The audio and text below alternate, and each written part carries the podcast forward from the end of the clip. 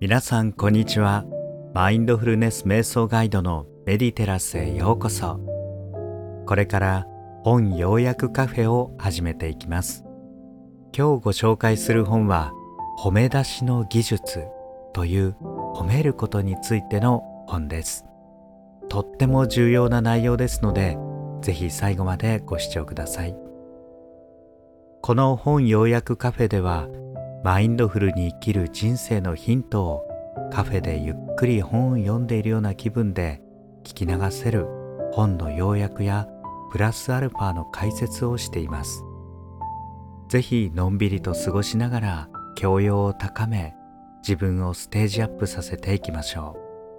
う。ちなみにメディテラスでは他にも人生が輝くアファメーションや誘導瞑想癒しの瞑想音楽などを毎週たくさん配信しています。チャンネルフォローがまだの方はぜひ今のうちにフォローをお願いします。さて今日ご紹介する本は褒め出しの技術。私の言葉から世界は良くなる。なんとも珍しいタイトルの本です。これを書いたのはコピーライターの澤田智博さんです。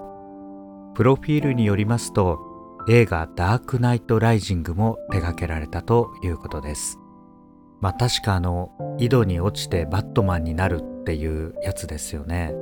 バットマンシリーズでもまあ非常に重要な映画を手掛けられています。この本はですねやはりコピーライターの方が書かれただけあって言葉の切れ味といいますか非常に心に残る言葉ハッとするような言葉が非常に多かった本です、まあ、このタイトルからある通り褒め出しっていう言葉あんまり聞かないですよね。絵本の帯にも書いてあるんですけれどもあなたの言葉は社会の一部分です。ダメ出し社会を変えようと言っています、まあ、要はここからダメ出しの反対で褒め出しっていう言葉を作られているのかなと思いますさすがコピーライターですね、まあ、そしてなんかまあ可愛いかどうかはわからないイラストもあってホメサピエンスになるための3つの進化ステップとかですね。もうあちこちにコピーライティングが詰まっています。ただ内容はとても重厚で結構硬派な内容も詰まっていましたのでぜひですね本日は分かりやすく、え解説をしていきたいと思います。さてまず最初の本書の意義について初めにということで書かれているんですがここには呪いの時代から祝いの時代へっていうことを書かれています。これもコピーライティングですよね。呪いと祝いってこう漢字で見ると字が似てるんですよ、まあ、それをかけて呪いから祝い、まあ、ダメ出しから褒める。こういう対象をうまく作られています。えここで呪いの時代って言われてるんですけれども今呪いの時代らしいんですよ。もう呪いって聞くとちょっと怖い感じですが要はですねここで言われてるのはまあインスタントマウンティングの時代で要は誰しもが簡単にマウンティング、えー、人より優越感を得る、まあ、そういう目的で様々情報発信をしている時代でさらに超情報化社会が到来していてニュースなんかもたくさんありますし昔だったら百科事典を調べたり辞書を調べないといけなかったことがちょっと Google 先生に教えてもらえれば誰でも調べられる。そんな時代になっていて各人が自分ってちょっと賢いのかもという勘違いの全能感を抱き始めていると言っています。うーんどうなんでしょうかね。さらにはですねいわゆる一億総評論家総ツッコミ社会ですと言っていますまあ確かに誰でも誰に対しても批判ができる、まあ、評論できる自分の意見を発信できるようになっています。まあ、しかも SNS は匿名性が高いので、まあ、最近ではもうあまりこうヘイトとかアンチコメントとか入れると裁判でその人を特定するような情報、まあ、その開示をですね強制されてきてますので、まあ、だんだんと難しくはなってはきていますけれどもまだまだ SNS の中で逆に辛い思いをしてしまっている人も多いと思います。まあ、その理由が一億総ツッコミ社会になっていると言っています。だから呪いの時代なんだということを言っています。えー、マイナスな言葉を相手に発することで、まあ、その人の正気、まあ、生命力を奪い取って、えー、とことん弱らせてしまう、まあ、こうしたダメ出しは呪いと同じなんですと言っています。えー、そして社会がどんどん窮屈になってきていますと言っています。ただこれもですね本当に言葉の使い方って難しくて何が相手にこう引っかかったり相手を弱らせてしまうのかっていうのは本当に人それぞれなので難しいものがあります。えここでも紹介されているんですが、まあ、例えば意識高いっていう言葉。これはやる気と好奇心を奪ってしまう。ひどい言葉ですと言っています。まあおそらくまあこの著者コピーライターなので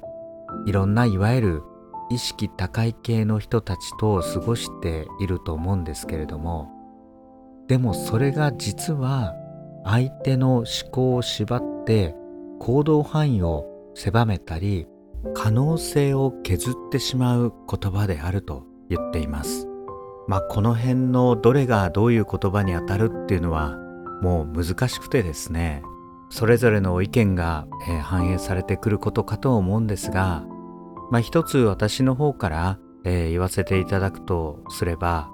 まあこちらマインドフルネス瞑想ガイドですので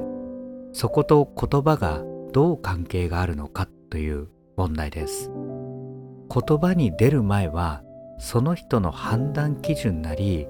意識なり心なりそうした鋳型があって初めて考え方の基準っていうのが出てきます。まあ分かりやすく言えばイライラしてたら相手に、まあ、トゲがあるような言葉が刺さる。また非常に気分が良かったら相手に優しい言葉やまあいいよいいよみたいな気持ちになれる。まあ単純なんですけれども結構この心と言葉ってつながってるんですね。なのでこのまあ著者が言う、まあ、呪いの時代から祝いの時代ダメ出しから褒め出しにするためにはまず自分の自己肯定感が高くなっていないともう相手のいいところを見つける余裕はなくなると思うんですね。まあなのでぜひセットで考えていただければと思います。まあ、この方、えー、コピーライターですので、このコピーライターの思考法、考え方っていうのも説明されています。それはまさにダメ出しではなく、その真逆をやってるんですと。確かにコピーライティングって何かを売ったり PR するものですので、あのその商品なりサービス、人に対して、とにかく PR できるいいところをこれでもかっていうぐらいあらゆる角度から探しますよね。それがこういう本につながっているんだと思います。それで先ほど、まあ、表紙のですね、ホメサピエンスになる、まあ、3つの進化ステップっていうのを、えー、お伝えしましたけれども、まあ、その3つの進化ステップが、え、1つ目は、えー、姿勢ということで、意外かもしれませんが褒め出しにおいて姿勢を整えることが大切だと言っています。そして着眼点。これはなんとなくわかりますよね。どこに着眼点を持っていけば褒め出し褒めることできるのか、まあ、そういう部分ですね。そして最後には表現ということ。まあ、これもどういう表現をするのかっていうとっても大切なところかと思います。まあ、ぜひまずこの、えー、本のえ趣旨をご紹介することが、まあ、大事かなと、えー、思いました。褒め出しそして、え、呪いの時代から祝いの時代へ叩く言葉から抱きしめる言葉へ。ある意味この本はこうした社会問題に対して取り組んでいる本かと思います。えさて本書の内容ですけれども大事な点をいくつかご紹介していきたいと思います。まずはじめになるほどなと思ったことは褒め出しのポイントは相手の資産になりうる言葉を送ることだと言っています。もうこれが褒め出しの全てですと言っています、まあ、要はどういうことかと言いますと、まあ、この著者、まあ、おそらくバランスシート財務諸表が読める方だと思うんですが言葉の資産と負債を意識する、まあ、こういう観点から解説をしています。資産っていうのはプラスになったことで負債っていうのはマイナスになったこと。つまり人から受けた言葉のうち自分にとって良い影響があったことと、えそしてまたマイナスな、え影響があった言葉、これにまず分けていきましょうと言っています。えさらにここからが、まあ、非常にポイントだと思ったんですが、まあ、財務諸表ですねいわゆるこうバランスシートっていう資産と負債が記載されているえー、経営指標がありますけれども、まあ、その中で、えー、流動資産と、えー、流動負債固定資産と固定負債っていうのがあるんですね。ではどういうことかというと短期的や一瞬良い言葉を受けて良い影響を受けたものと長期間や人生とかも一生の中で良い影響を受けたような言葉。この短期と長期に分けていきましょうと言っています。さらにマイナスの影響を受けた言葉も短期一瞬今日こんなこと言われちゃったっていうイラッとしたことから始まってもう何年もこの言葉が引っかかってるとか例えば小さい頃親にこう言われて先生にこう言われてそれ以来ずっとそういうなんか性格が出来上がってしまったとかそういう人生に影響を与えた長期的なマイナスの影響を及ぼしている言葉、まあ、この4つに分けていきましょうと言っています。これとっても重要だと思いますね。まず私たち自分の自己肯定感を高めるためにも自分に刺さってる言葉っていうのは、えー、あるはずですのでその中でまあ、一瞬の嫌な言葉だったら、まあ、割合すぐに忘れることもできると思うんですがもう長期的に負債になってる言葉ってありませんか？これはじっくり考えないとなかなか出てこないんですが何かあると思います。まあこれ発見するだけでもかなりの角度で抜けますので自分の人生を作っている、えー、言葉を棚卸し、まあ、整理してみるっていうのも、えー、大切かと思います、えそして相手を褒める時には一瞬の良い言葉っていうのもあるんですけれどもこれ気をつけないともうお世辞になってしまったり嘘でもいいから褒めとくみたいなことになってしまうんでおすすめはこの一生の良い言葉を相手に送れるかどうか。まあこれが究極的には目指すべきところだと思います。結構人って長期的に言葉が残ってます。あの時こう褒められてとっても嬉しくて自信がついた。それが自分を成長させてくれたっていう言葉であると思います、まあ、そういう言葉を逆に自分から送れるようになるっていうこと。まあ、こういう言葉の使い方ですね、まあ、少し脱線しますけれども、え上司になって部下を持つ際の、まあ、ある種鉄則でもあるんですよね。やはり長期的に部下を育成育てていく仕事もありますので全部短期の言葉だけだったら相手が考えたり成長しようと努力する間がなくなってしまいます。ですので相手に考えさせるためにも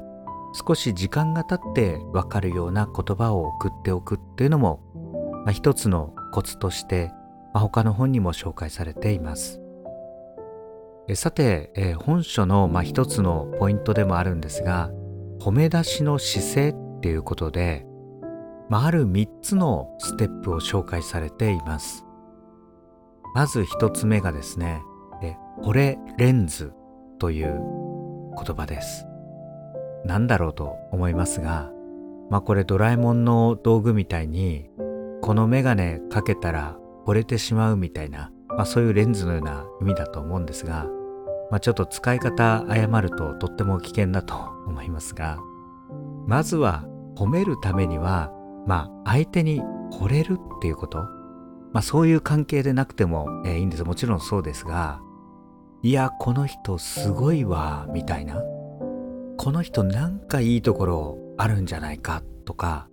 もう徹底していいところしか探さないまあ惚れる時ってそうですよねもう魔法がかかってしまいますんでもういいところしか見られなくなりますよねでだんだん他の面も見てきますけれどもまあそういう方はまあどうでもよくなってくるかまあ惚れレンズのちょっと力が弱まってくると逆な面が気になってきたりとか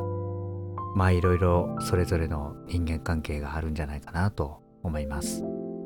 まあ要はまずは褒めるためにはまあ惚れる好きになる関心を向けるっていうこと絶対いいところがあると思って関心を向けるそして次のステップが観察する、えー、そして発見する、まあ、このステップを持つことが、えー、姿勢と言っています。姿勢ってまあ背筋を伸ばすとかではなく何て言うんですかねこう英語でこういうのをこうアーティテュードって言うんですけれども、まあ、考え方みたいなそれに取り組む姿勢みたいな、まあ、そんな意味の姿勢です、まあ、そしてまあこの本非常に面白く作ってるんですが例題としてですねこのドラえもんの先ほど申し上げた、まあ、このホレレンズをつけてスネ夫の魅力を3つ探してくださいって言ってます。制限時間3分間です。スネ夫のいいところ、この魅力を見つける。結構ハードル高くないですか？ドラえもんというとやっぱりドラえもんだったり、まあ、のび太だったり、まあ、ジャイアン、しずかちゃん。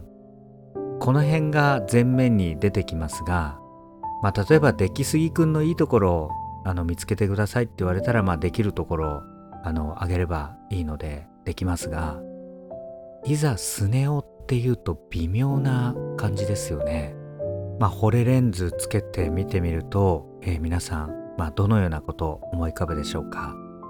まあ、極端に言えばこういうところを言われています。ちなみに私は、まあ、スネ夫のまず、まあ、髪型ですかね。特徴的ですよね。まあ、あとスネ夫ってすっごいお金持ちキャラなんですよね実は。御曹司なんですよ。まあ、なので非常に豊かな人ですしそれを使って仲間を助けてる時もあったと思います。まあ、さらにはジャイアンの心の安定剤になってるっていうのは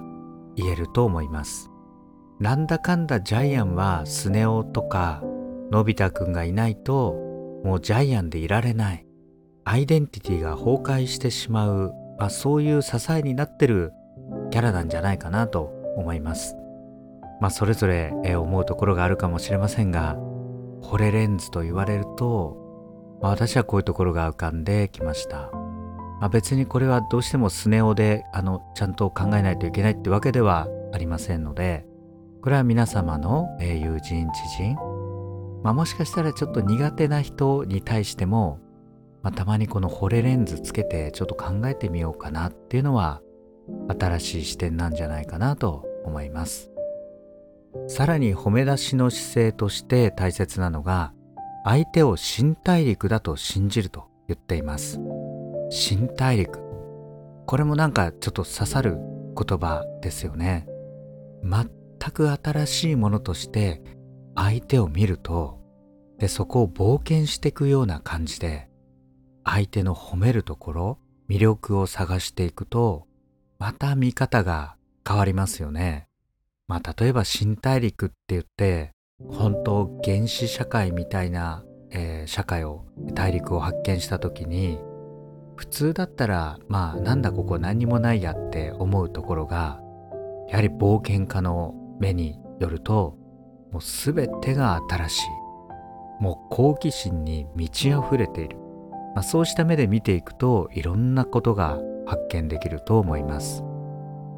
えこの著者も言っていますけれども褒めるのは簡単なことじゃないと褒めるのは格闘なんですと言っています。本当に努力してこれを発見していく。これはですねよくわかります。相手のいいところを発見して引き出そうっていう時に何かちょっと普通じゃない力が必要なんですよね。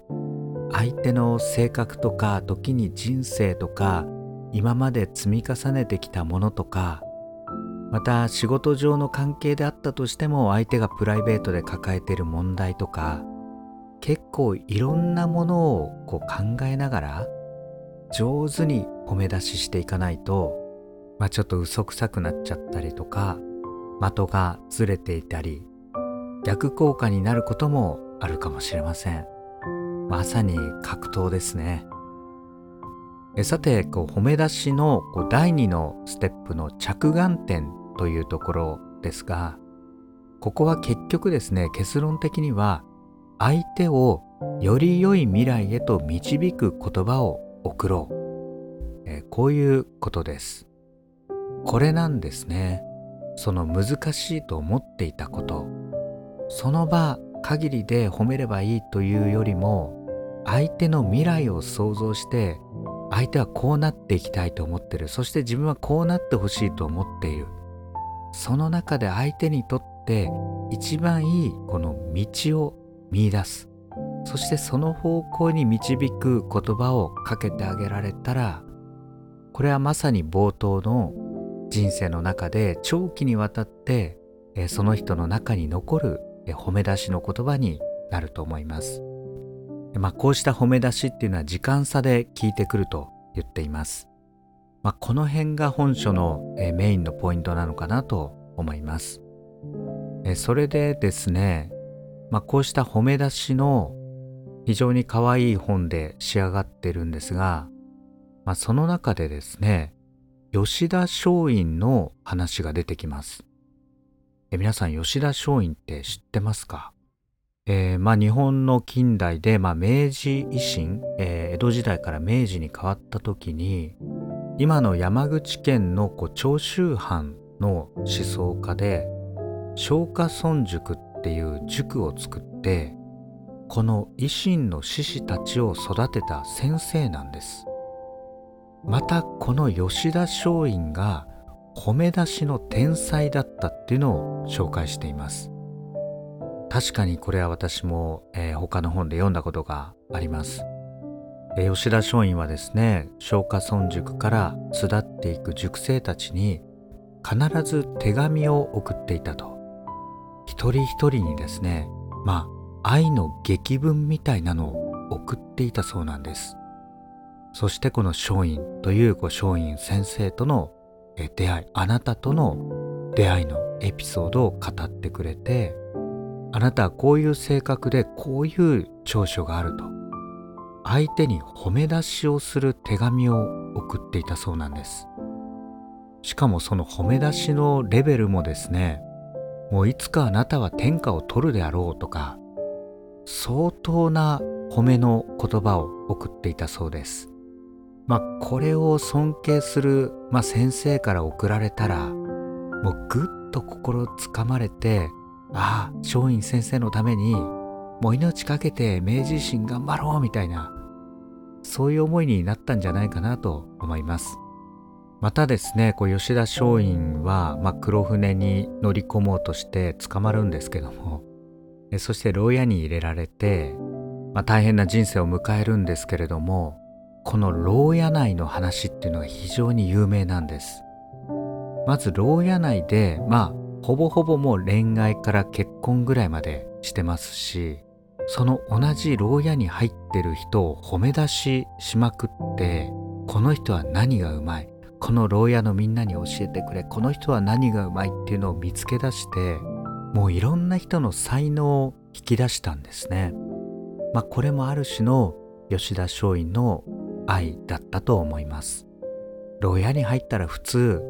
やる気もないですし希望もなくなってしまいます。そしてこういうふうに褒め出しされてこうやって教えてくださいとか言われたらそれは気分上がりますよね。まあ、その人たちを守ることにもつながったのかなと思います。まあ、この著者も、えー、吉田松陰先生に褒めてもらいたかったと、えー、綴っておりますので、まあ、大事な点かなと思いましたのでご紹介させていただきました。はい、以上この褒め出しの技術を、まあ、ようやく、えー、またこれにまつわるお話しさせていただきました。ポイントはですねこの本の趣旨にもあるようなダメ出しではなく褒め出しプラスの言葉を、まあ、世の中にたくさん出していくような社会にしようじゃないかと。そしてもう一つは言葉っていうのは相手の人生を決めていきます。自分もそうですけれども自分が放った言葉で相手の人生も決めています。自分は忘れたりしていますけれどもこうした相手に一生残るような良い言葉を送ること。これが褒め出しの極意になっています。以上何らかの参考になれば幸いです。最後までご視聴ありがとうございました。